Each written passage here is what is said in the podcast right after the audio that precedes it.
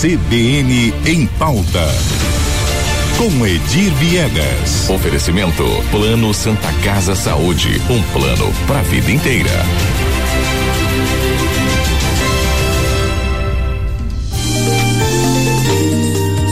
Edir Viegas, já aqui no estúdio com a gente, Edir que dentro do quadro CBN em pauta, toda semana e duas vezes por semana, traz um assunto polêmico para o estúdio aqui, para alertar as autoridades, tanto do executivo quanto do judiciário, às vezes até do legislativo, enfim, essa é a, a o que se propõe aí esse quadro? Levantar situações que precisam ou ser resolvidas ou ser debatidas para buscar aí melhores soluções para o dia a dia de toda a população. Bom dia, Edir Viegas. Bom dia, Lígia. Bom dia a todos. E eu gostaria já de começar hoje o papo com você, lembrando de um assunto que você falou aqui na última sexta-feira, né? Seu quadro todas Uh, sexta não, foi na quinta, desculpa. Quinta-feira, Quinta-feira, na última quinta, seu quadro todas terças e quintas. Isso. E você falou aí sobre o déficit dos professores, matéria inclusive que está lá no nosso portal RCN 67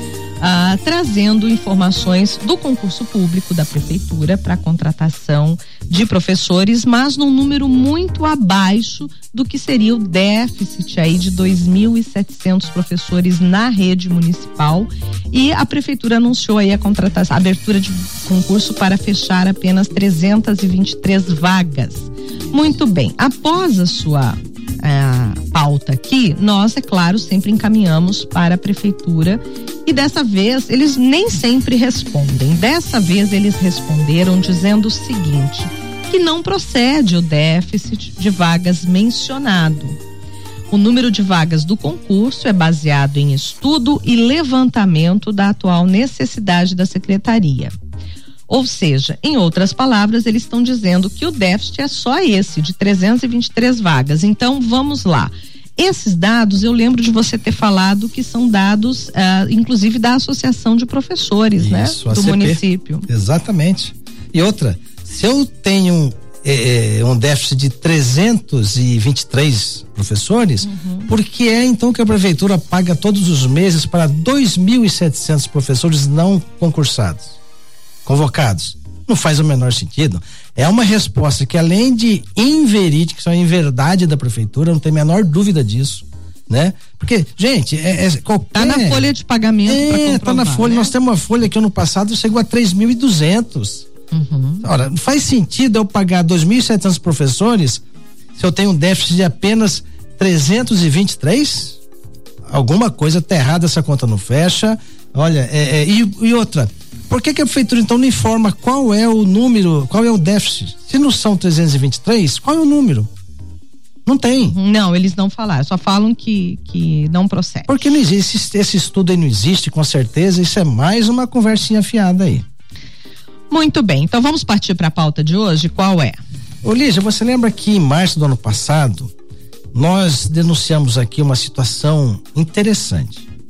Enquanto lá no, no, no, no bairro pobre, aqui o Parque do Sol, eram despejadas 25 famílias que invadiram uma área pública, aqui no centro, próximo à Uniderp, hoje é em Anguera, hum. o município, então o prefeito Marquinhos, tentava doar uma área aí pública no valor de quase 10 milhões para uma concessionária.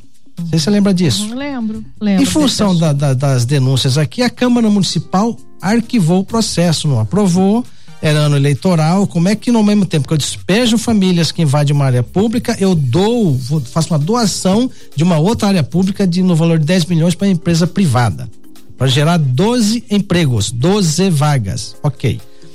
Infelizmente a história Cadê o programa habitacional do Pois é. município? é. Agora, o interessante é que a história se repete, Lígia. É semelhante ao que está acontecendo agora. No dia 2, 10 famílias foram despejadas de uma área ali no no, no, também lá na, nos bairros, né? No, deixa eu lembrar o nome do bairro aqui, eu tenho anotado, né? É no, no, no Sacra Cachoeira, onde é o terreno. Ah, enfim, eu vou achar aqui que eu tô com minhas anotações aqui. Dez famílias foram despejadas, né? E a mesma área que deu o escândalo no ano passado, ela também está invadida desde o mês de março. O que que eu chamo a atenção aqui? A prefeitura despejou esses, essas 10 famílias dessa área pública na periferia, né? E faz vista grossa para uma área pública no centro da cidade também invadida. O Edia, tá chegando o repórter CBN, então a gente vai fazer uma pausa e voltamos na sequência, tá bom? Ok. Então vamos lá. CBN Campo Grande.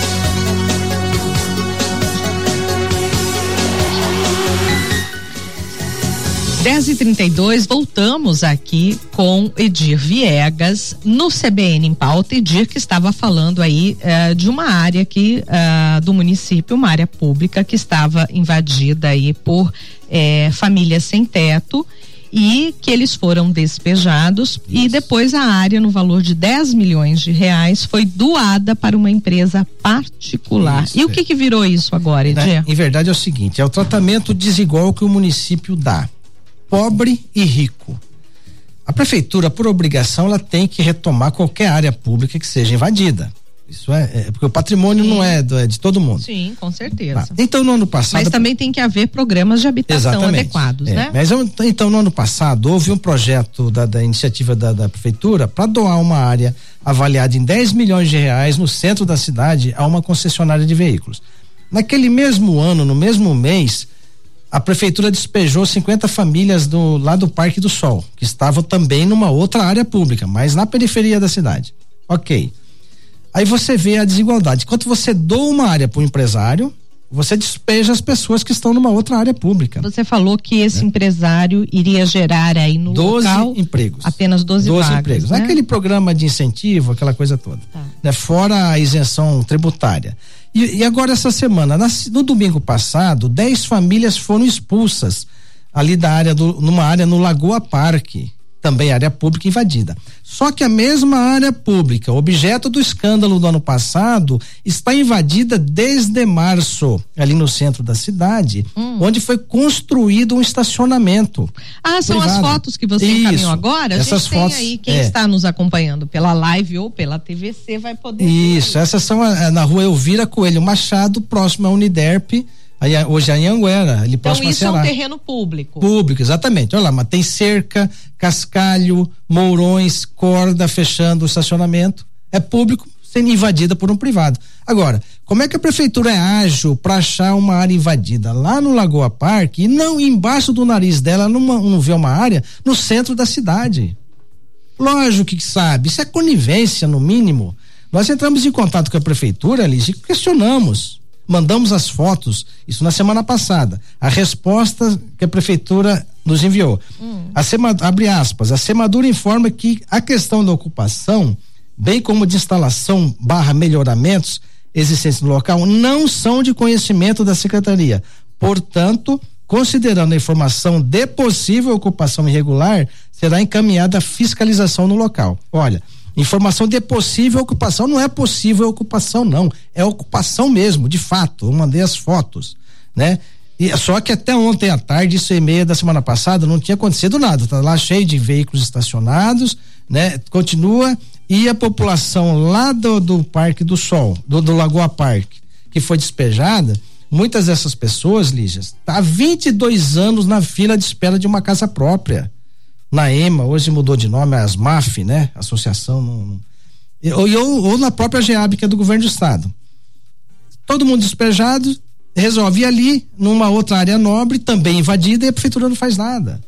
Né? É um tratamento totalmente desigual. É, é, a prefeita é, que nas redes sociais se coloca ao lado dos pobres, tem que mostrar na prática que ela de fato está do lado dos pobres, que administra para os pobres ou que administra para todos, porque fazer dá um tratamento diferente para quem tem condições financeiras e para quem não tem. Isso é uma situação bastante é, é, triste. A lei é né? é para todos. Exatamente. E são pessoas é, é, é expostas, hum. né? Estão na rua. Lá crianças grávidas dormiram no relento, no relento desde domingo eles estão dormindo no relento. A prefeitura ofereceu um local. Tudo bem, oferece o um local, mas tem, tem mães ali com oito filhos. É um problema social, sabemos disso. Não estamos defendendo invasão, a prefeitura tem que retomar, mas, gente, o tratamento tem que ser igual. Nós vamos denunciar, denunciar sempre que houver esse tipo de desigualdade, entre distinção entre quem tem condições É, e quem não tem condições. é, Esse fato que você nos traz aí nos revela vários problemas sociais, né? Pensa uma família ah, de baixa renda e com oito, Oito. bocas para sustentar. É, E, é- e era a pessoa que pagava aluguel para morar. Agora, ou ela alimenta os filhos ou ela paga aluguel. Não tem como fazer os dois, né? A Defensoria Pública está acompanhando, viu, Lígia?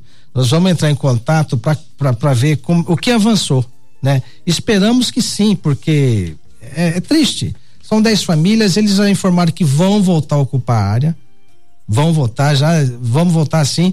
E eu gozado que o despejo acontece num domingo, né? E lá outra área tá lá para quem quiser ver e não acontece nada.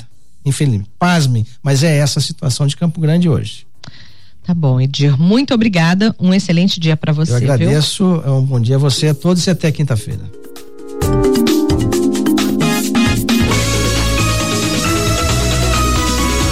CBN, CBN Campo Grande.